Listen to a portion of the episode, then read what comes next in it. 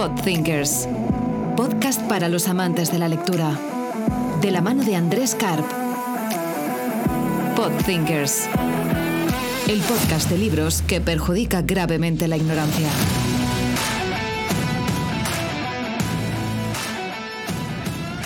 Muy buenas a todos, esto es Podthinkers, el podcast de libros e innovación de la mano mía, de Andrés Karp, donde ah, tendremos entrevistas y hablaremos de libros ah, que, me han resultado interesantes para el mundo del negocio, del diseño, de la innovación, del marketing, eh, y donde estas entrevistas serán con los autores de los libros y espero que os sea de utilidad. Hola a todos, estamos en el octavo capítulo de Podthinkers. Hoy tenemos la ocasión de hablar con Clara Ávila eh, de su libro Estrategias y Marketing de Contenidos. A Clara es una gran amiga que conozco hace muchos años y me ha encantado leer el libro y espero que a vosotros también os. Una conversación en el ascensor por la mañana, el programa de radio que sonaba en el coche, el mensaje del ordenador al encenderse, todo eso es contenido. Y todo esto nos lo cuenta Clara Ávila. Hola Clara, ¿cómo estás? Bienvenida. Hola, ¿qué tal? Pues encantada de estar aquí contigo. Eh, bueno, es- estuviste mucho tiempo guardada, que no, que no presa. eh, y- El y pesa ha del sueño ahora. y del cansancio. O sea, grabamos este podcast casi un año después de, de que yo contactara con Clara. Sí, sí, sí. La maternidad no ha, ha hecho mella. Ha sido, ha sido un año entre, entre intenso, emocionante, cansado y, y también a la vez estoy como pues a- agradecida de que todo se vaya normalizando, ¿no? Y, y de poder volver un poco a, a la actividad, a, a los congresos, a todo esto que, al blog, a la web, a los proyectos, todo esto que parece que, que poco a poco eh, había abandonado, ahora lo puedo volver a retomar. Y mira, ni tan mal, ¿eh? A ver, justo has sido madre en pandemia. En O sea pandemia. que te ha venido bien. Sí, es verdad que toda la parte del embarazo, etcétera, bueno, yo de hecho recuerdo que la primera consulta médica a la que fui tuvimos que ir con un justificante porque no podíamos salir de casa, entonces fue como, bueno, esto es un poco complicado. Y es verdad que cuando ya, pues bueno, todo empezó, todavía no existía la vacuna, esa vacuna que, que parece que llevamos, que la tenemos tan normalizada que llevamos por quintas, cuartas, octavas dosis, pues todavía no existía, entonces, bueno, hubo ahí un poco de, de miedo, pero es verdad que todo este parón que ha existido ha existido también para todo el mundo. Era como, bueno, eh, no, hay, no hay congresos, pero no hay congresos para nadie, no para la mujer embarazada que no puede moverse. No, pero digo que al final, por supuesto que no. Eh, pero te ha venido bien en el Sí, sentido sí, de que no había congresos. Justo, justo, sí, sí, totalmente. Ha sido como se ha parado mucha actividad y bueno, pues es verdad que se ha parado para todo el mundo. No, no. Yo es verdad que tuve el congreso digital hace poco tiempo y aquí en, en Fundesen, en Alicante, y a la gente se le veía las ganas, ¿no? De, Oh, de volver a juntarse. Yo tengo, tengo también, ya empiezo a abrir agenda y a tener congresos, salidas, etcétera, y es como, ojo, en el fondo lo, echaba de menos y, y lo necesito, porque esta parte de networking, el digital está muy bien, pero no podemos engañarnos, ¿eh? O sea, no, no tiene sentido tampoco pensar que todo a nivel formativo, congresos, etcétera, se puede sustituir por lo digital. Lo hemos visto y ha estado bien, pero no es la solución final. No, aparte es un poco un mix, ¿no? Mm. O sea, al final lo bueno sería vivir en un mix eh, que no nos quitase tanto tiempo, ¿no? Totalmente. Sí, porque es verdad que todo lo que tiene que ver con desplazamientos, llegar al sitio, no sé qué, pues es como que nos quita tiempo, pero luego es verdad que la parte presencial nos da como mucha alegría, ¿no? El ver a otras personas en tiempo real. Pero ya estamos volviendo, ya sí, ¿no? Entonces, ahora que ya volvimos, vamos a hablar de, de este fantástico libro, Estrategias y Marketing de Contenidos, por segunda Clara Ávila. madre mía, segunda edición. Muy bien, ¿eh? Recuerdo cuando lo publicamos, ¿eh? que, bueno, lo publicamos, lo publicó Anaya, eh, y, y yo no hacía más que pensar, ¿quién se va a comprar este libro? ¿A quién le interesará tanto un tema como para acabar leyéndoselo? Y mira, ya vamos por la segunda edición y el libro tengo la sensación de que está más vivo que nunca, ¿no? Sí, porque es verdad que los contenidos, eh, y en eso te tengo que felicitar, son casi atemporales. Lo planteé de esa forma, ¿eh? Andrés, lo planteé como una guía. Era como, no quiero contar un rollo a la gente de opinión ni nada por el estilo, sino eh, me centré mucho en quién creía que iba a ser el público objetivo. Bueno, pues cuando hacemos contenidos tiene que ser así, ¿no? Eh, me centré mucho en quién podía ser esa persona a la que el libro le podía venir bien y, y pensé desde personas que trabajan en una agencia y gestionan ya contenidos, ¿no? Que, que, al final pues eh, son personas que ya están de facto haciendo muchas actividades, pero que a veces el leer nuevas ideas, conectar distintos temas, le puede venir bien. También pensé en las personas que, no solamente ejecutaban contenido, sino que necesitaban estar un paso antes y, metimos una parte de diseño y de estrategia muy importante. Y también pensé incluso en la pequeña empresa, que, que muchas veces es como esto me gusta mucho, lo veo mucho en Instagram, estos reels eh, que hace la gente de te voy a presentar a mi equipo, eh, la persona de producción, el director general, el community manager, y es siempre la misma persona, ¿no? y es como, tengo que hacer contenidos, no tengo tiempo y no tengo ni siquiera ni las ganas, ni, la motivación, ni, ni el tiempo de nuevo de ponerme a hacer un máster solo de una temática. Es como tengo que gestionar todo en una empresa. ¿Cómo, ¿Cómo, puedo hacer para que los contenidos no sean un dolor?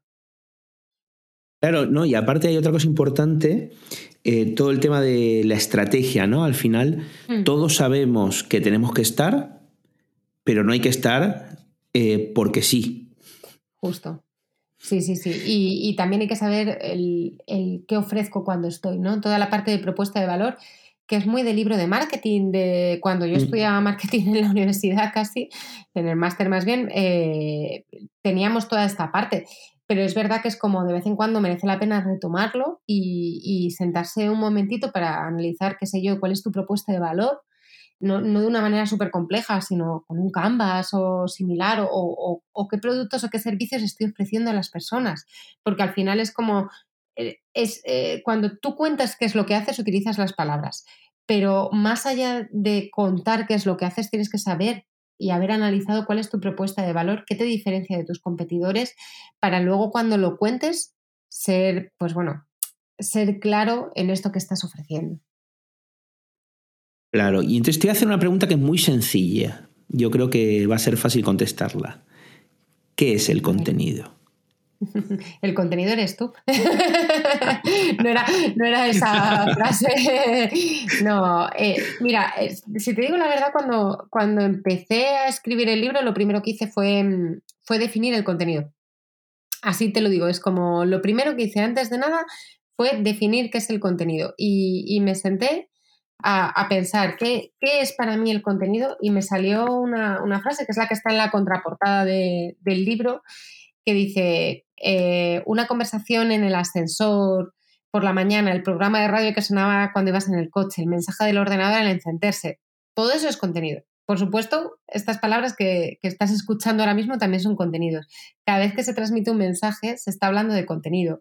Y la gente se pasa el día entero eh, comunicándose, así que el contenido está en ese intercambio diario. Y, y luego lo siguiente, cuando, cuando hice esta pequeña definición, eh, fue irme a los básicos de cuando estudiábamos en el colegio, y así que hablo del colegio, colegio del principio, en el que hablábamos de emisor, receptor, mensaje, canal, y, es que tiene, la codificación tiene que ver con eso, o sea, el contenido es todo lo que está circulando entre un emisor y un receptor y el cómo lo explicamos, el, canal por el que se difunde y, esto nos afecta a todo, nos afecta incluso en el diseño, porque no es lo mismo que un usuario venga desde Facebook, que venga eh, directamente desde Google, que haya hecho clic en un anuncio de display, o sea, toda la información que está alrededor va, a condicionar el cómo le tengo que explicar a la persona que aterriza en mi página eh, todo, todo lo que le tengo que contar sobre mi empresa o lo que sea.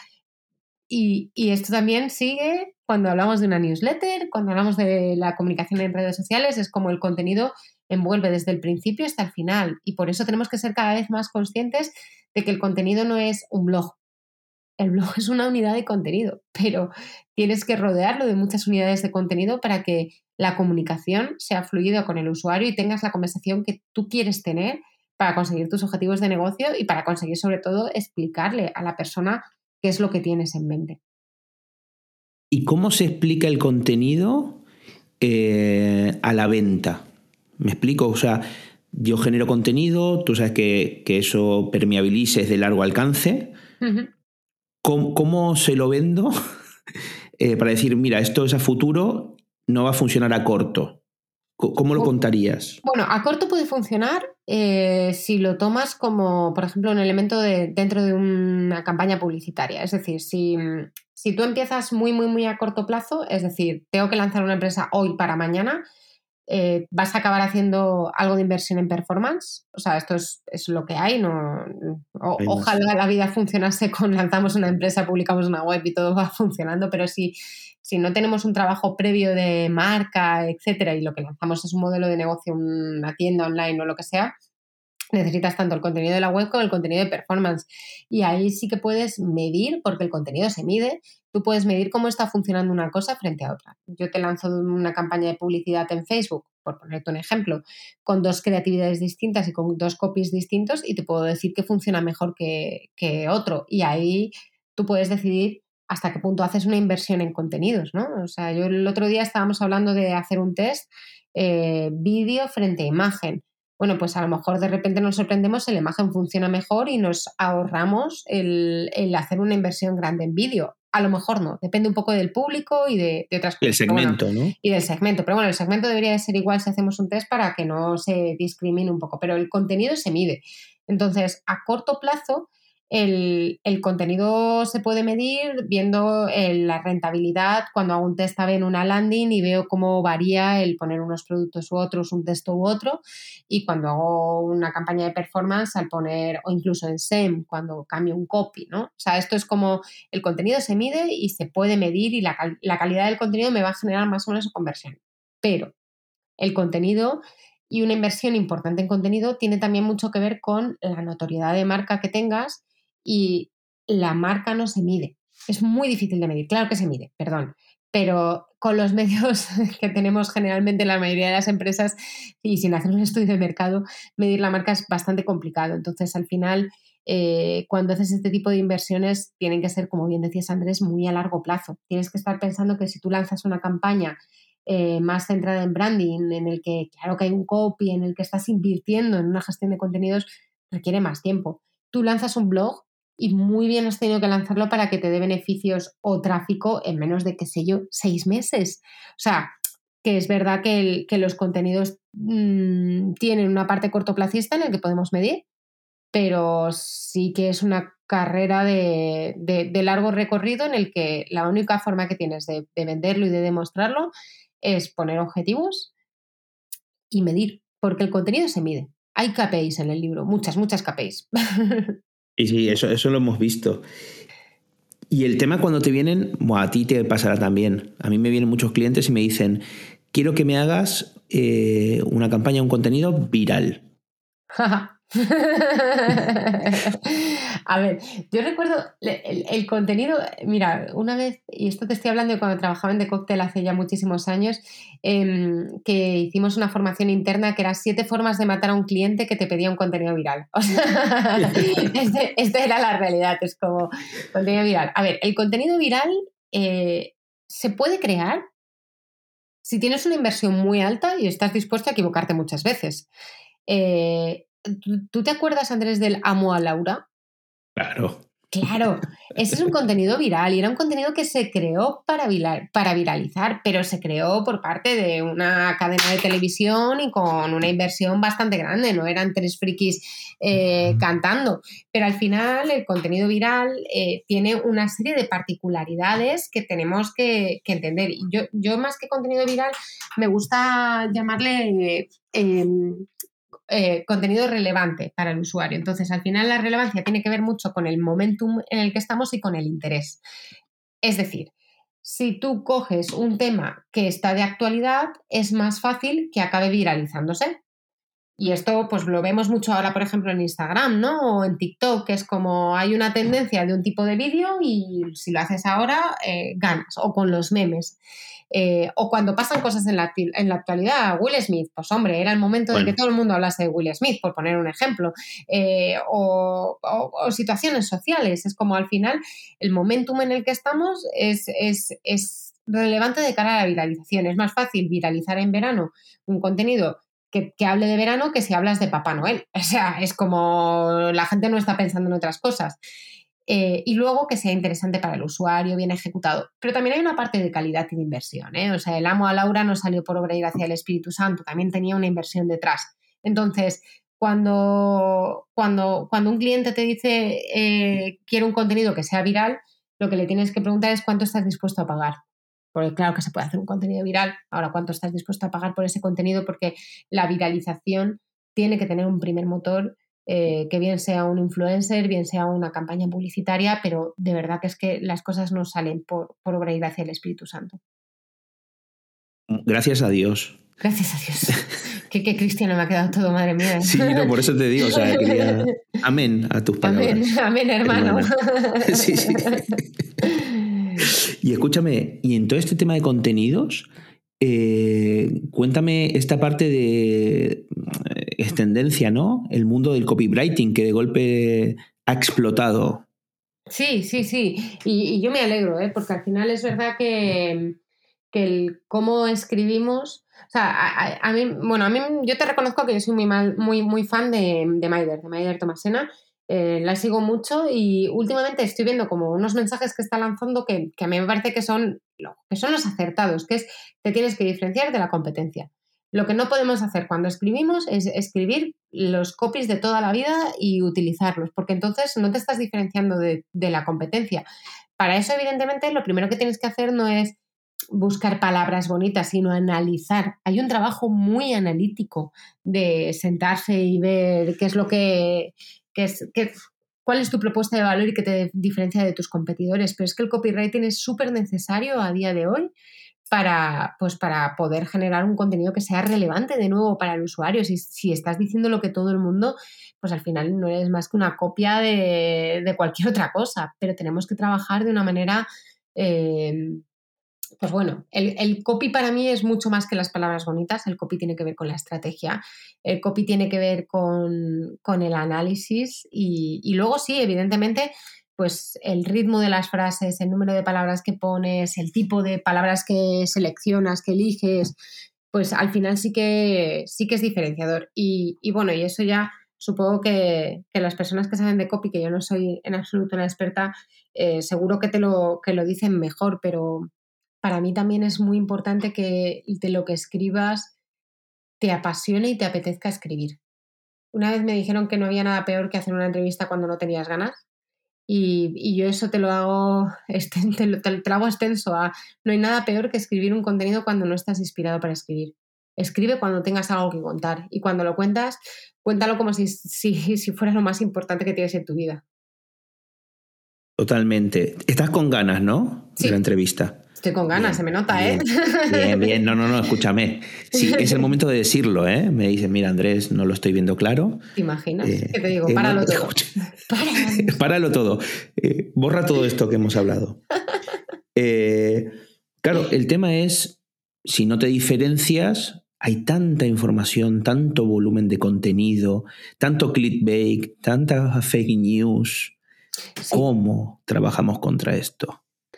Al final, eh, bueno, depende un poco de qué tipo de negocio seas y de qué tipo de, de, bueno, de posibilidades o, de objetivos tengas. Es decir, no es lo mismo eh, ser el corte inglés que ser el bazar del barrio, por ponerte un, ejemplo súper claro, ¿no? Pero, pero bueno, al final yo creo que cuando las pequeñas empresas, eh, que, yo creo que son las que se enfrentan muchas veces a este tipo de retos, y dices, ¿cómo me diferencio yo? Siendo la frutería de un barrio del resto de fruterías. Eh, por ponerte un ejemplo como muy, muy llano, lo puedes hacer, lo puedes hacer y tiene mucho que ver sobre todo con, con que tú seas capaz de, identificar qué te diferencia de los demás, bien sea incluso con un programa de fidelización, es algo como muy sencillo, eh, con una comunicación offline que se integre con la online, eh, tú puedes poner en tu, en tu frutería que si te han gustado las manzanas mm, pongas una reseña en Google Places, por ponerte un ejemplo, vamos, como una estrategia muy, muy táctica. Em, y, luego también incluso hay una parte de diseño que tiene que ver con tu logo, tu nombre, tus colores, eh, que al final hacen que, esa diferenciación que tú tienes eh, tenga una percepción diferenciada para, para el usuario o la usuaria o la persona que te va a comprar. Cuando entramos en entornos digitales, que sería como la extensión de todo esto que podemos tener eh, siendo una frutería, por ponerte un ejemplo, en lo, en lo online, eh, lo primero es que no tienes que aspirar a competir contra ciertas personas, sino a acompañar y a relacionarte y a entender cuál es el rol que pueden tener, por ejemplo, las redes sociales para tu marca. Es decir, lo que tienes que hacer es mm, no pensar que tienes que tener 500.000 seguidores, sino que tu objetivo es más que sepan que has traído fruta de temporada, ¿no? Y esto lo podríamos aplicar a, casi cualquier marca. Yo veo marcas incluso que, mira, una marca que me gusta mucho como lo hacen redes sociales em, y que tienen ahora una inversión muy grande en publicidad, ¿eh? porque a mí me sale muchísima publicidad, o sea que lo están haciendo bien, pero acompañados, es la tienda de Valentín. No sé si la conoces, Andrés, pero es una tienda de ropa y eh, ellos, ellas han cogido como, ¿cuál es mi propuesta de valor? Que tengo todo tipo de marcas y que tengo ropa de temporada. Y ropa, y, otra propuesta de valor es que no solamente te vendo ropa, sino que te hago el look entero. Y luego en redes sociales que he hecho, eh, ellas tienen ahí un espacio en el que tienen un fotocall montado prácticamente y hacen mogollón de fotos a los productos y te los combinan para que sea más fácil para la compradora tenerlos y luego hacen tres directos al día. Tres directos en Instagram al día. Uf. Sí, sí, pero claro, al final piénsalo, esto ya no tiene tanto que ver con la tienda y son ellas mismas las que se conectan un rato y se van probando looks, porque parte de su propuesta de valor es el look entero tú no tienes que pensar el comprarte una prenda aislada de otra, sino han identificado una necesidad por parte de las usuarias que es no encuentro ropa de mi talla y cuando la encuentro no sé combinarla y lo que hacen es presentarte el look entero. Y esto lo podríamos aplicar a, todo. Lo que pasa es que tienes que entender muy bien cuál es la necesidad de los usuarios y usuarias que, a los que quieres llegar, eh, darles un servicio adecuado y a partir de ahí empezar a luchar y hacerte un hueco no dentro de la marabunta intentando llegar a todo el mundo, sino llegando a este público al que quieres. Es verdad que luego la tienda de Valentina pone mucha publi, ¿eh? que no queremos engañar a nadie, que si luego esto lo respaldas con una inversión económica, pues consigues otra rentabilidad. Pero a la vista está que, que, ellas están obteniendo una rentabilidad porque si cada vez ponen más publi es porque eh, les está funcionando el modelo y están haciendo unas métricas, entiendo, vamos. Y aparte son de aquí de Alicante. Sí, sí, lo son de, que es, Que es importante. Es, importante. Yo he de decirte que compro un montonazo en esa tienda porque como soy tan sumamente mala haciéndome looks, tengo una, una, talla que es la media, ¿eh? no tiene ninguna historia, yo no me voy por ahí. Pero es como siempre cuando me lo presentan, me lo presentan de una forma muy sencilla para mí de cara a comprar. Es que ese trabajo, tú te ríes, yo trabajo en tienda de ropa. Y ese trabajo lo hacíamos los dependientes con la gente. Armábamos los looks. Cuando tú venías a probarte, armábamos los looks. Claro. Pero eso ahora se puede hacer y se puede llevar a lo online, porque al final es como si tú detectas una necesidad, ¿por qué no te vas a conectar? No hace falta hacer tres directos al día, pero cada cierto tiempo y decir, mira, te voy a presentar la ropa que tengo en mi tienda y lo voy a hacer así. Y eso no significa que vayas a tener a 500 personas, vas a tener a las personas del entorno que te compran. Claro. Escúchame, dentro de esta parte eh, hay una cosa que me ha gustado mucho en la parte de, aunque no, no le has dedicado mucho espacio, la parte del lenguaje inclusivo.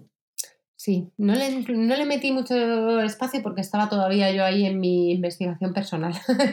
Era como, hay, hay, que encontrar, estaba todavía hace dos años encontrando ese, ese proceso y de hecho el libro muy a mi pesar, eh, no, está escrito en lenguaje inclusivo 100%, porque cada vez que añadía personas usuarias en lugar de usuarios, la persona que me realizaba la corrección me decía, quita ya, coño. y, me, lo hacía, pero sí que es verdad que el, lenguaje inclusivo para mí es como algo de lo que deberíamos eh, hablar más para dejar de hablar en algún momento y, y que tenemos, sobre todo a nivel de de microcopy, porque yo entiendo que si estás escribiendo un texto de muy larga extensión, es difícil el tener lenguaje inclusivo, pero cuando lo hacemos con microcopy es, es muy sencillo. O sea, no puedes seguir diciendo bienvenidos. Tienes que decir te damos la bienvenida. No son muchas más palabras y estás consiguiendo incluir dentro del texto al 50% potencialmente de tus visitantes. Eh, y visitantas. No, eh, pero lo que no podemos hacer es complicado y lo que no podemos hacer es caer en, en, duplicidades, eh, salvo cuando sea super, ¿no? Justo, salvo que sea súper imprescindible, yo no soy partidaria de estar diciendo em, niños y niñas constantemente, di infancia. Pero si no te encaja infancia y es importante remarcar, remarcar que son niños y niñas, hazlo.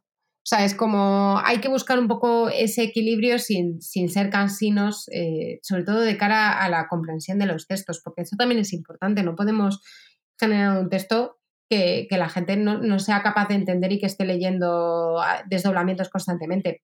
Pero nuestro lenguaje es súper rico y existen alternativas para, evitarlo casi siempre. Hay que quitarse esa pereza de la redacción.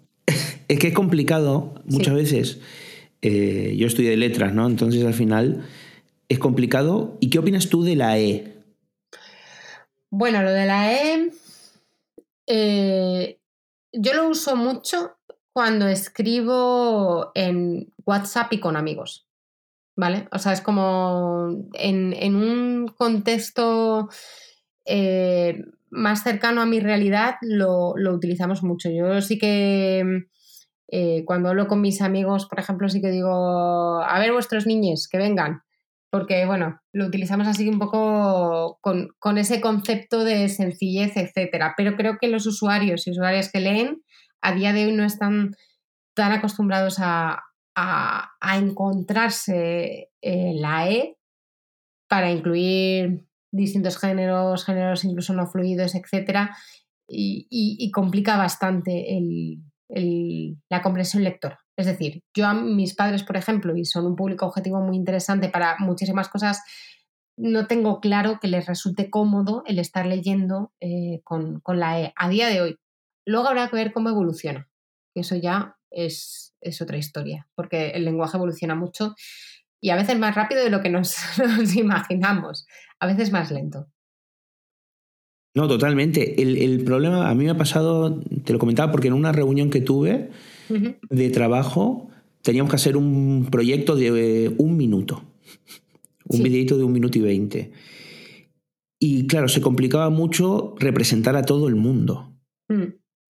¿Sabes? A nivel eh, autopercepción, eh, de todo. Digo, claro, ¿cómo lanzas un mensaje que incluya a todo el mundo y que sea sencillo y que sea recordable. Bueno, ese es un reto, es un reto. Y, depende de cómo lo aterrices, eh, te tomará más tiempo o menos tiempo. El género no tiene por qué estar presente en los mensajes que lanzas de marca, en general. Es como eh, las marcas no tienen, o sea, pueden utilizar un tú, eh, o una segunda persona, o sea, hay, hay, hay, tiempo para, para redactar y para tener ideas. Hombre, si es dentro de un curso en un contexto tal, eh, lo puedes utilizar. Pero insisto, también depende del público objetivo al que vayas. Si vas a un público joven, sí puedes hacerlo. Eh, pero bueno, luego también te digo, la sociedad yo creo que no está. Eh, la, sociedad todavía tiene que seguir avanzando. Yo recuerdo un anuncio que lanzó Colacao hace quizás un par de años o algo así, en el que hablaba de niñas futbolistas, eh, niños enfermeros y cosas así. Y, aún así la gente lo criticaba. Es como todavía nos encontramos eh, que el tema del género eh, sigue siendo discutido en la generación de contenidos por parte de las marcas y que no siempre la sociedad está lista para recibir mensajes inclusivos si bien es cierto que poco a poco tenemos que ir tirando hacia ahí, eh, mm, también por un tema social, ¿no? O sea, es como la igualdad entre hombres y mujeres es una lucha que sabemos que, se lleva generando desde hace mucho tiempo y, tiene que impactar en otros aspectos de, la vida, ¿no? Como pueden Totalmente de acuerdo. De hecho, de hecho, a mí es una cosa que me encanta, Andrés. Las marcas, desde hace ya bastante tiempo, pero eh, no sé, quizás en los últimos cinco años, eh, por, acotarlo temporalmente, se están involucrando mucho. O sea, están teniendo las marcas, tienen conciencia social con todo lo bueno y todo lo malo. O sea, mm, con lo de Ucrania, que parecía que era muy sencillo el posicionarse a favor de las personas ucranianas y no de y, en contra de los líderes rusos que estaban iniciando una guerra y vimos cómo las marcas se posicionaron. Pero hay otros temas como pueden ser el, ecologismo, eh, la huella que dejamos en tema de plásticos, eh, las, a veces es un pinkwashing o es un greenwashing o, o, o purple washing también. O sea. Sí, esa causa que quieras punto washing, eh, pero, pero es verdad que las marcas tienen alma porque la sociedad demanda que las, que las marcas se involucren y las marcas también lo hacen de manera proactiva, perdiendo potencialmente aparte de un público objetivo eh, y ganando y afianzando a otro. Pero es importante también ver eso. ¿eh? A mí me gusta ver que las marcas tienen alma pero no piensas que muchas veces cuesta creerse eh, ese alma, ¿no? Ah, sí, bueno, claro, pero eso es porque no se hace de una manera realista. O sea, si, si tú, por ejemplo, eres una marca de tecnología y en todas tus comunicaciones usas siempre a hombres y llega el Día de la Mujer y pones tres posts con mujeres, pues no sé yo hasta qué punto estás visibilizando la tarea de las mujeres todo el año o en un momento, por ponerte un ejemplo, ¿no? O si eres una empresa que generas contaminación y luego de repente me lanzas una campaña sobre la importancia de cuidar el medio ambiente. Hombre, pues no, tiene, los valores de marca tienen que ser una realidad, hay una honestidad detrás que además es que las personas, como tú bien dices, eh, se dan cuenta, no, son tontas. O sea, es, muy fácil encontrar un pinkwashing eh, que, es, que, es, que, es, que, es, que es mentira o, de cara incluso al Día del Orgullo. Hombre, pues si no estás visibilizando nunca eh, a, personas de distintos colectivos, no vengas un día a ponerme y cambiarme el color de tu logo, porque no te creo, ¿no? O sea, es como... Pero si lo haces durante el año, me parece bien que te unas. No, lo de cambiar el color del logo es, es ya un, cliché. Totalmente. Totalmente, hay que tener mucho cuidado. Yo te digo que, eh, ya sabes que yo trabajo en GoDaddy, eh, hay, ciertos días en los que, bueno, nosotros de hecho, si, te pasas por los perfiles sociales, acabamos casi dando más visibilidad a emprendedoras que a emprendedores, no por nada, sino porque encontramos más de microempresa. O sea, en, nuestros, eh, en nuestras bases de datos encontramos más este tipo de público. Y aún así, cuando llega el día, y, hay muchas jefas internamente, etcétera, es como, bueno, me, considero estar en una empresa muy feminista. Y cuando llega el día de la mujer, pasamos un apuro enorme de cara a redactar un contenido, ¿eh? O sea, es como, para nosotras no es fácil. Nosotras digo porque todo el lineal de personas que estamos en esa parte somos mujeres y es como, ¿cómo puede ser que un tema que sea tan cercano para mí que tenga, eh, no sé si me explico, que es como, el, es cercano, es parte de, una lucha mía diaria, me encuentro cómoda en el, espacio, en el lugar en el que estoy, no, no creo que esté siendo una impostora y creando tal. Y sin embargo, cuando siendo una marca llega el momento de unirse a una causa, tenemos que andar con mucho cuidado de herir susceptibilidades, porque hay veces que también hay que respetar que ciertas luchas son de las personas y no de las marcas. Las marcas no pueden capitalizar todos los conceptos, ¿no? ¿No? eso es muy importante y aparte es muy, verdad, ¿no? Hmm. Eh, que al final cuando nos toca contar, al final tienes que, saber, eh, a mí me pasó en una que era una campaña del cáncer de mama. Sí. Hicimos la campaña, funcionó muy bien hmm. y no tuve 100 haters de ¿por qué solo del cáncer de mama? ¿Por qué no de otro cáncer? Joder. y más cuando hablamos de cáncer, tío. Cualquier cáncer y cualquier visibilización y, ayuda a la investigación es súper importante. Pero bueno, sí, eh, haters va a haber siempre. Eh, la historia es eso, es como cómo resolvemos estas situaciones, ¿no? Pero bueno. Yendo con el libro, que ya vamos por la página 135 a lo tonto. Así, lectura eh, express. hemos leído, o sea, comprar el libro porque va por la segunda edición, pero ya llevamos la primera parte del libro consumida en media hora. Entonces, es un libro ligero. Sí, no, a ver, es muy ameno. Yo, yo me los leo eh, y el libro está genial, está muy bien explicado, está bien estructurado, que es importante. Y aquí llegamos justo a la parte de marketing de contenidos y la famosa transformación digital. Que aquí hay para otro libro de, qué es transformación digital y qué no es. ¿Qué es transformación digital, querida Clara? Bueno, yo creo que ya la transformación digital eh, se, queda un poco atrás en el sentido de eh, pocas empresas nos quedan, sigue habiendo, ¿eh? Pocas empresas nos quedan que no nazcan con, con un alma o con una vertiente digital. Algunas quedan, es decir, yo recuerdo cuando, te pongo dos casos, una amiga que me decía que iban a lanzar como una especie de servicio de consultora, etcétera, tal, y ni nombre, ni nombre de marca, ni página web, ni nada por el estilo. Ella estaba diseñando su servicio y lanzándose a los contactos, ¿no? Que es como nada que ver con la transformación digital. Y sin embargo, te digo el nombre, eh, otra empresa, eh, Arte La Chula, que decidió el nombre de su empresa buscando dominios. Se metió en una página de buscador de dominios y empezó a, cacharrear y a buscar con conceptos que le gustaban hasta que encontró el que más adecuaba a sus intereses y, y lo hizo a la inversa. Entonces, transformación digital tiene que ver con muchas cosas. Transformación digital a nivel de comunicación tiene que ver con tener estructurado tu plan de comunicación y los puntos de contacto con, las personas eh, que te compran o que son tu público objetivo. Pero luego también hay una transformación digital que tiene que ver con los procesos internos dentro de las empresas.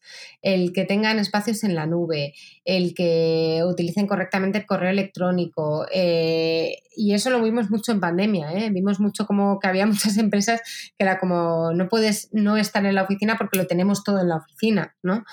Pero sí que es verdad que dentro de lo que tiene que ver con, el mundo que más nos toca, que es el de la, comunicación, eh, la transformación digital tiene que ver con hacer un enfoque omnicanal de la comunicación que tenemos con, las personas a las que queremos llegar. Qué bonito me ha quedado, ¿no, Andrés? Eso me lo voy a apuntar. ha quedado súper bien. Eso para Instagram. eso es un quote. Mister, eh, Mrs. No, sí. Mrs. Ávila. Vamos a crear una marca así eh, aspiracional. En un, momento, No, y el tema también es verdad, no sé si te lo has encontrado tú, al final la transformación digital también es transformación de personas. Sí. Eh, no son herramientas solamente, ¿no? Mm. Eh, ¿Cómo es esta comunicación, no? O sea, al final todo lo que sea interno a la empresa termina siendo, ¿no?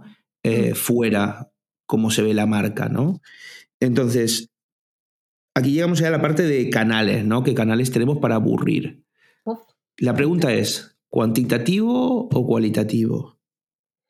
Hombre, depende de los objetivos que tú te pongas. O sea, yo, por ejemplo, por, hablarte, mi marca personal siempre ha tenido más que ver con, la parte cualitativa que con la cuantitativa porque no tenía un rendimiento real de, la marca. Entonces, tenía mucho que ver con, con esa inversión en el posicionamiento de la marca y con, ese tiempo en la generación de contenidos, etcétera. Pero yo entiendo que, bueno, que también depende de, los objetivos que te pongas. Quizás las métricas y la medición y los resultados, incluso económicos, son mucho más relevantes, ¿no? Volvemos a la frutería. Totalmente. Y el tema es, eh, ok, bueno, la parte de inbound marketing es algo que a mí me fascina. Mm. Eh, bueno, porque me gusta porque mezcla parte técnica y parte de, de contenidos, entonces me siento muy cómodo. Eh, ¿Todo el mundo puede implementar estas metodologías? Totalmente. En mayor, en menor medida, con unos recursos, con otros, pero, pero de hecho para mí es como súper, súper, súper recomendable el, típico funnel de inbound marketing y luego adaptarlo un poco a cuáles son tus necesidades, pero realmente es súper sencillo de entender y tiene mucho que, o sea, es que es, que es vital. Es decir, para mí incluso el inbound marketing es más importante cuando hablamos de una pequeña empresa que de una gran empresa. Es como una gran empresa tiene tal cantidad de medios, cubre tantos canales, que lo único que tiene que entender es un poco cuál es el rol que tiene cada canal y el objetivo que tiene cada canal. No tiene ni que irse a un funnel, o sea que está bien, que hay que hacerlo, pero que no es tan necesario porque cada canal tiene una vida propia tan grande que, para mí incluso es mucho más reto el mantener la marca a nivel omnicanal y el tener todo bien medido que el hacerlo de una manera súper ordenada. Pero para una pequeña empresa, el centrarse en tres o cuatro actividades hace que funcione todo mucho mejor. Te pongo un ejemplo. El poner publicidad en, SEM, Si no tienes pasta, no pasa nada, no la pones. El tener un blog, si no tienes tiempo, con menor frecuencia o simplemente utiliza en tus landings palabras clave. El tener una herramienta para captar leads, una suscripción a la newsletter me vale, un sorteo, un, algo que puedas hacer para ir ganando leads, el tener una frecuencia de comunicación vía email. Es que sabemos que se convierte muy bien vía email si haces buenos correos, el tener campañas de fidelización, bien sean online, offline, una tarjeta que le vayas poniendo sellos, eh, un descuento que envíes por email de vez en cuando a las personas que te compran. Es que hay tres, cuatro eh, canales que bien explotados y de manera ordenada nos dan muchísima rentabilidad. Entonces, para mí el inbound marketing casi es más importante para la pequeña empresa que, otra cosa.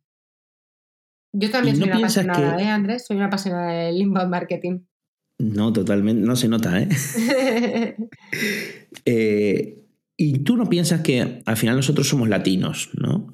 Mm. Y no piensas que todavía nos cuesta hablar de, de ventas de dinero, de decir, mira, esto lo hago porque quiero una conversión. Pues si nos cuesta, nos tiene que dejar de costar, ¿no? Es como al final tenemos que, centrar un poco el tiro con las acciones de marketing que hacemos. Y, mira, igual que te digo que estoy de acuerdo contigo y que nos cuesta hablar de ventas, a veces me encuentro lo contrario, que es gente que intenta vender tan a toda costa que vende productos que el usuario no necesita. Es decir, eh, ¿cuántas veces te ha pasado a ti, Andrés, que compras algo que no necesitas? Simplemente porque te has visto empujado por la oferta de último momento, por alguien que lo llevaba o que lo tenía, por, por, millones de remarketings que te han impactado. A mí me ha pasado varias veces y la experiencia de usuario que creo es horrible. Y eso es por una marca empeñada en vender. Y a veces nos compensa el no hacerlo de esta forma y hacerlo de una manera, qué sé yo, eh, pues, pues, pues mucho más consciente y mucho más honesta para asegurarnos que estamos siendo capaces de explicar qué es nuestro producto a, las personas usuarias y de ofrecérselo. Es complicado, ¿eh? O sea, es como esta, esta sensación de nos cuesta hablar de dinero y cuando hablamos a veces tengo la sensación de que eh, hablamos de más, ¿no? No, pero no piensa muchas veces que, a ver, todo eso, lo que estás comentando, yo tengo, se lo decía la otra vez a Pedro Jareño, o sea, tengo 12 pares de muro exe. Me representas. o sea, al final el remarketing era muy bueno. Han salido las nuevas, comprar. O sea, compraba todo el tiempo. Claro, esta parte de automatización ¿no? del marketing eh, pone en riesgo la salud de las marcas. Eh, siempre ¿eh? y cuando, o sea, pone en riesgo. Depende de. ¿Has sido feliz cuando has comprado todas las zapatillas o de alguna tasa arrepentido? Mm, alguna me he arrepentido, pero de las 12 quiero a 10, las quiero mucho. Claro, es como. La, historia es que, o sea, yo, yo no tengo 12, pero sí tengo 3 o 4 Pro Exes. Y al final es como. Yo siempre he acabado muy contenta con la compra y, la he sentido como parte de un proceso mío personal de he decidido comprar una zapatilla y la he comprado. ¿no? Eh, y he aprovechado o no una oferta en función de otras cosas. Pero es verdad que el exceso de impactos o la presión o el oferta a último momento, etcétera, hace que, eh, bueno, pues, pues, que sea un problema, que, puedas generar una mala sensación con, la persona que te compra. Es como, tenemos que dejar de generar necesidades en los usuarios, ¿vale? Es como, tenemos que centrarnos más en entender qué necesitan, en ser honestos nosotros cuando explicamos eh, lo que tenemos y encontrar un match. O sea, que te vas a cargar 50 años de marketing. O sea, Clara Ávila se acaba de cargar 50 años de marketing. Yo es que recuerdo, recuerdo cuando estaba estudiando marketing. Yo, soy ingeniera, o sea que no, no, estudié marketing, pero hice luego mi máster, mi MBA, y ahí sí que tenía un profesor eh, de marketing que ya empezaba a hablar con lo de generar necesidades en los usuarios.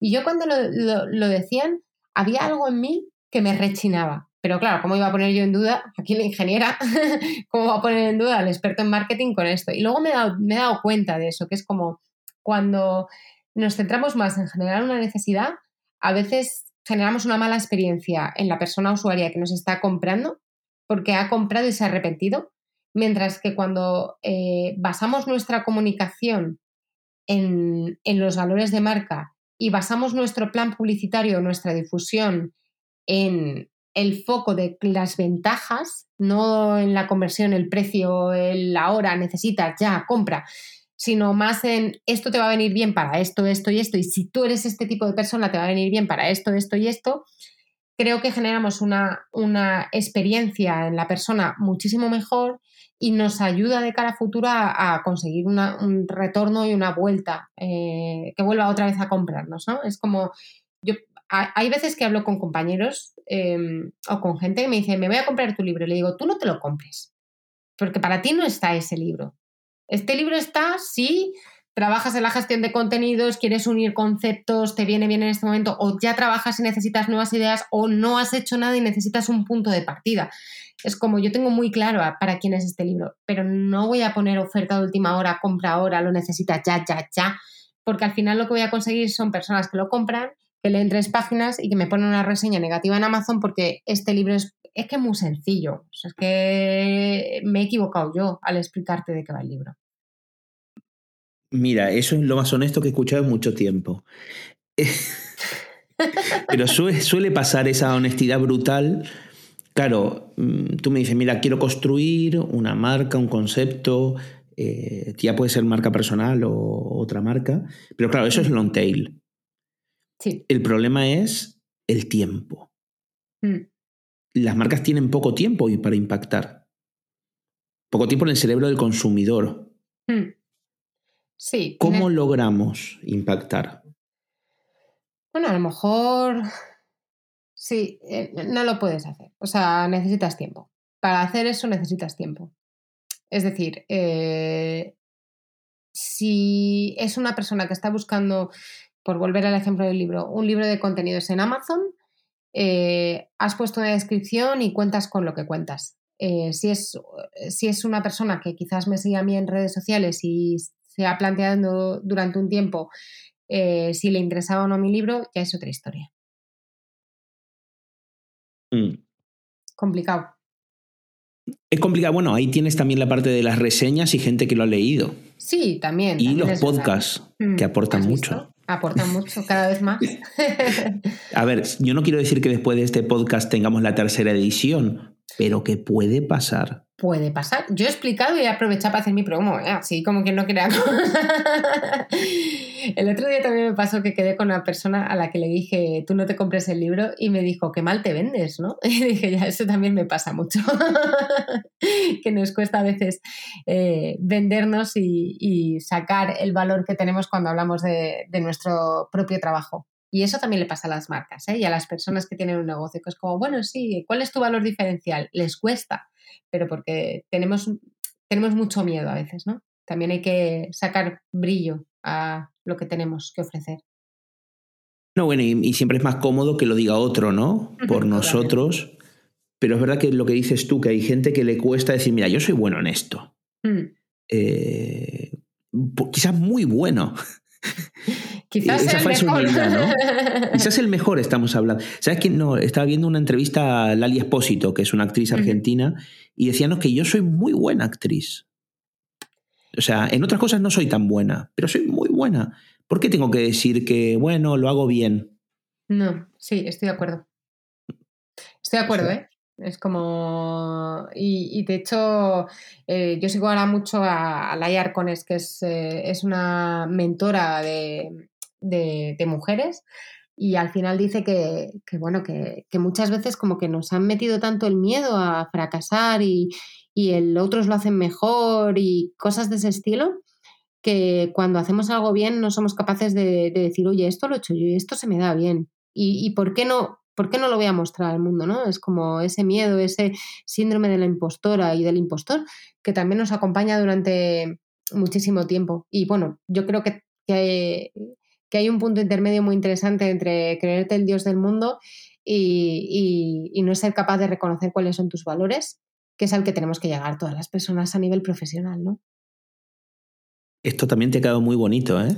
Voy a tener que, o sea, voy a tener, no, me voy a volver a escuchar el podcast para tomar notas, porque a mí luego me salen estas perlas y luego intento volver a ellas y no, no lo consigo.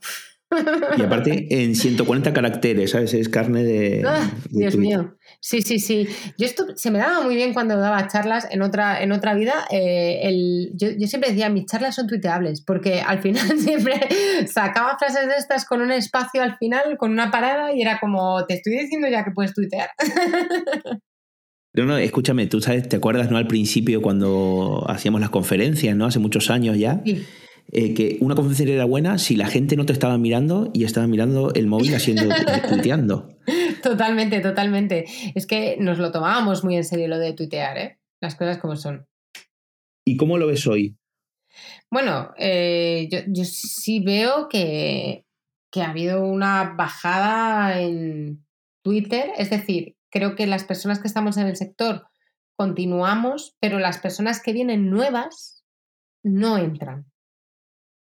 No sé si me explico, es como, seguimos en Twitter, yo, yo bajé muchísimo en la maternidad el tiempo que pasaba en Twitter, ahora entro de vez en cuando, incluso a veces me tengo que obligar a entrar, ¿eh?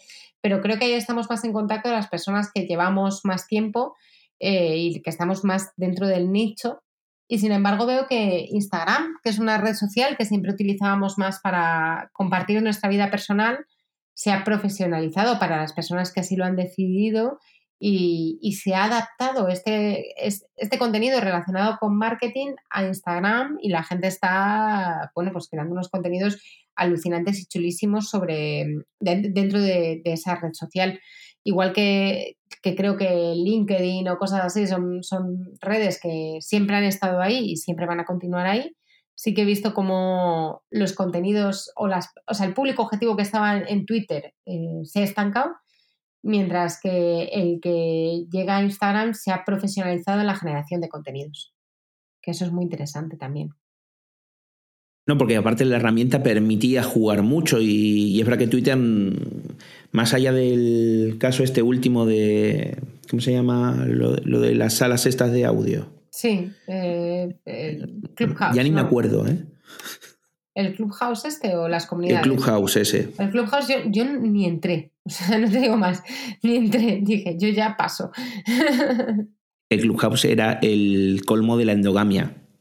Totalmente. Eh, yo me, me, acuerdo de Twitter cuando yo empecé, yo empecé en 2007, que yo quise hacer hasta un plugin para detectar quién metía URLs, porque al final, al principio acuérdate que era mucho de mm. quién aportaba mejor contenido de calidad. Mm y ahora es quién se queja más y mejor. Sigue habiendo hilos, hay cosas chulas, pero el volumen de quejas es brutal. Sí. ¿Cómo una marca puede moverse ahí? Bueno, eh... Fácil no va a ser, ¿eh? Puede, puede, puede, cambiar el rol, puede buscar la estrategia o, incluso plantearse cerrar eh, canales. No, no, no, digo que sea la solución, Digo que al final, pues bueno, eh, yo sí que he visto como en, marcas en las que yo he trabajado en la gestión, al principio se enfocaba mucho en el objetivo de captación de marca, etcétera, y ahora es más objetivo de atención al cliente y que el canal no se vea muerto. Es como se ha quedado un poco ahí. Es lo que tú dices, pues, pues Twitter se ha quedado en ese aspecto. Están lanzando actualizaciones eh, a nivel de producto y yo sinceramente creo que no, que no, que no lo están consiguiendo. ¿Tú piensas que no va a ser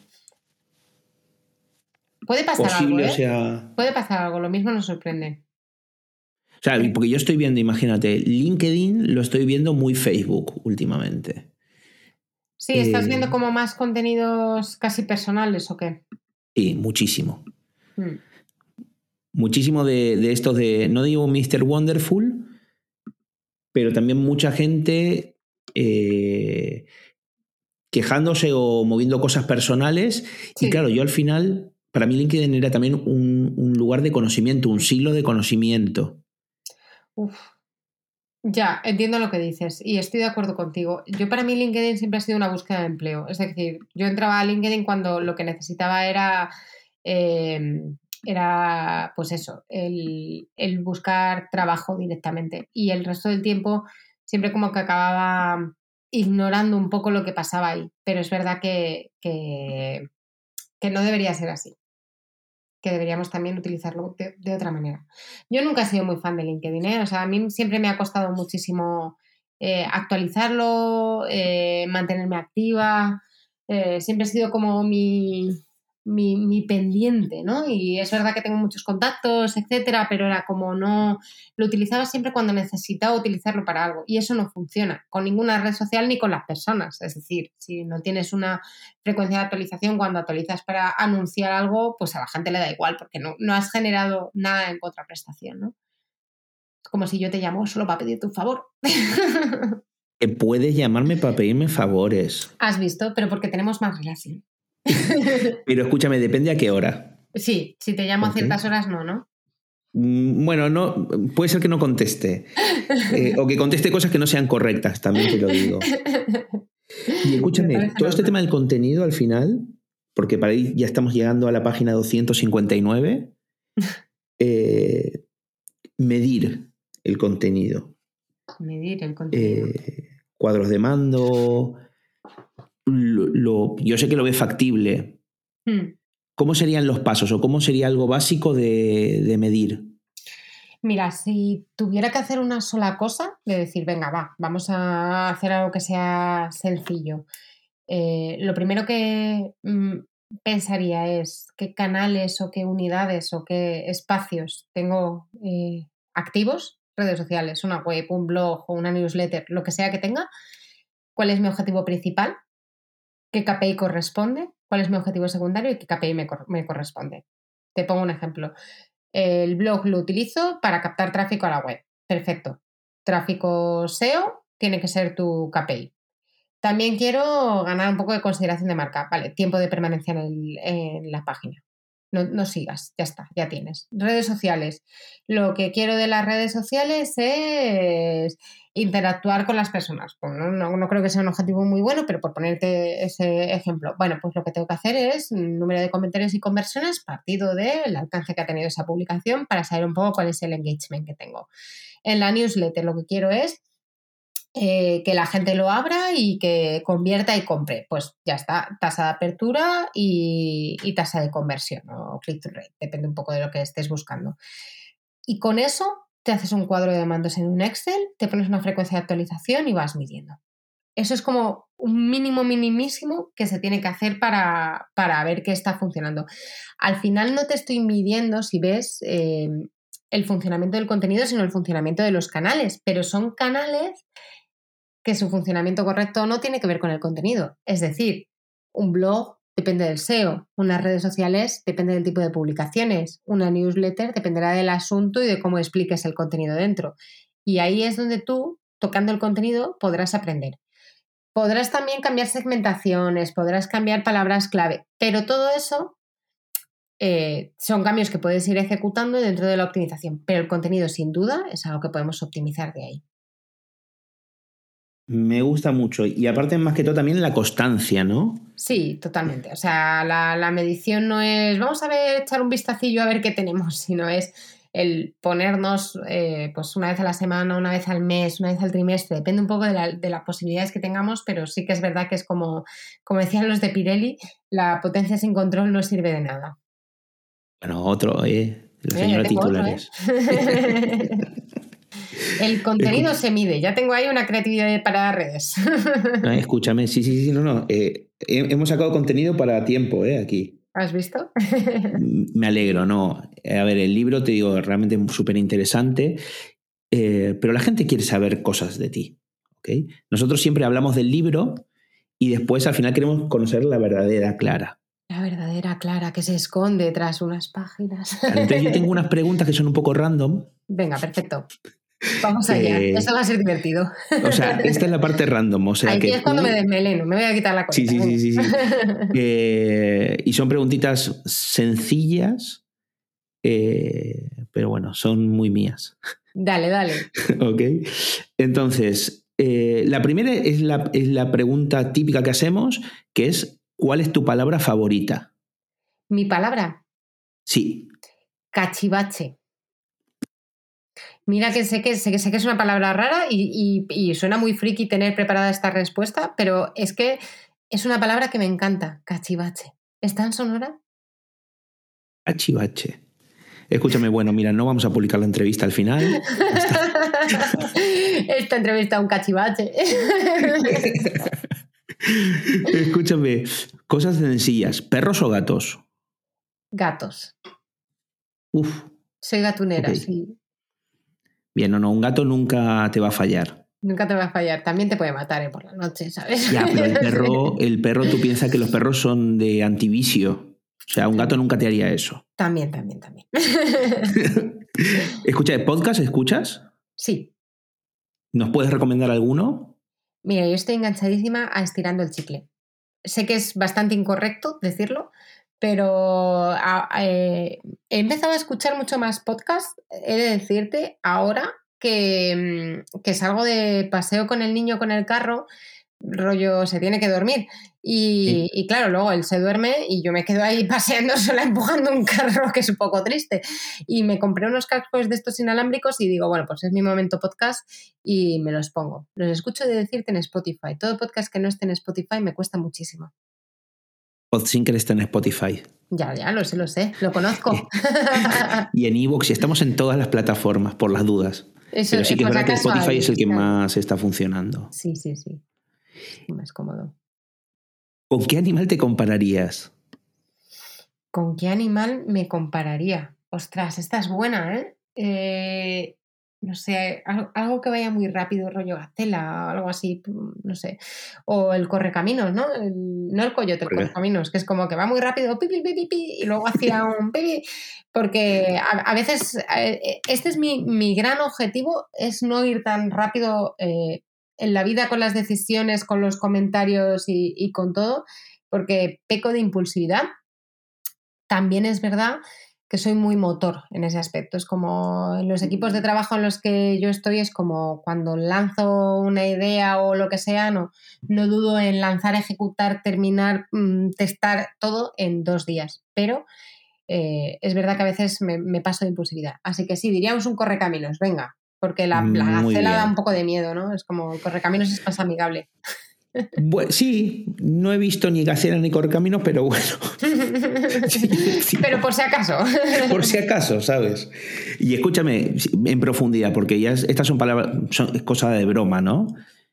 Eh, ¿A quién te gustaría tener a tu lado en un apocalipsis zombie? Eh, joder, pues no sé, al, pues supongo que alguien, alguien que tenga la carne más tierna que yo, ¿no? Para que le coman el primero. O el cerebro. o el cerebro. Sí, o, alguien, o alguien que sea como muy fuerte, ¿no? En plan de, ¿me puedo pedir a Superman o algo del estilo? Yo qué sé, sí, algo de ese estilo. A Superman o Iron Man que puede volar y que me coja ahí en brazos y me lleve lejísimos. Algo de ese estilo. O, espérate, tenemos aquí, o tenemos aquí incluso, ya podemos imaginarnos, eh, a Wonder Woman. Ojo que es que Wonder Woman te lleva a otra galaxia, ¿eh? Y se acaban las tonterías. Yo no sé por qué hago estas preguntas, porque la gente va a dejar de comprar vuestros libros. solamente porque quiera estar rodeada de Wonder Woman, no lo entiendo. o de Capitana Marvel o algo así, ¿sabes? Sí, algo de ese eh, estilo. Me gusta, me encanta, me encanta la, la respuesta. Eh, yo creo que con esto la gente ha entendido quién eres. El correcaminos que se rodea de Wonder Woman o de Capitana Marvel, pues todo bien.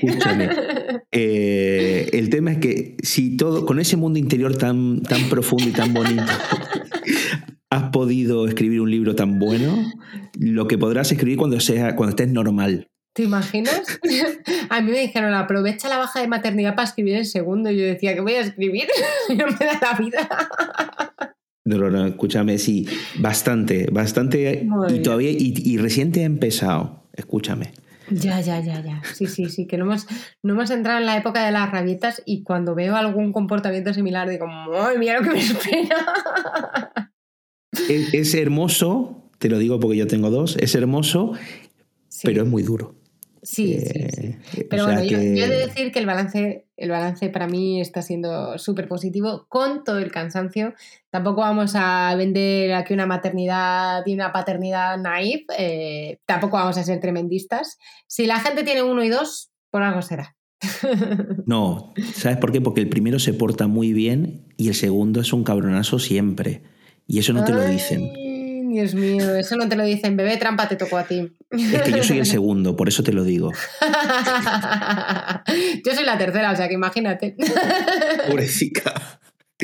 Clara, encantado de haber podido charlar contigo. El libro, una pasada, súper bien estructurado, con contenido de calidad, aporta valor, que es lo importante.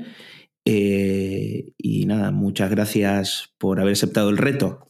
Muchas gracias a ti, Andrés, por esta entrevista, que siempre viene bien el profundizar con, ciertos temas que a veces es como lo cuenta en el libro, pero no, no, no vuelve a salir nunca el tema. Y este repaso, esta lectura ligera que acabamos de hacer pasando por todas las páginas, me ha parecido muy interesante. Así que gracias. Nada, gracias a ti. Hasta luego. Hasta luego.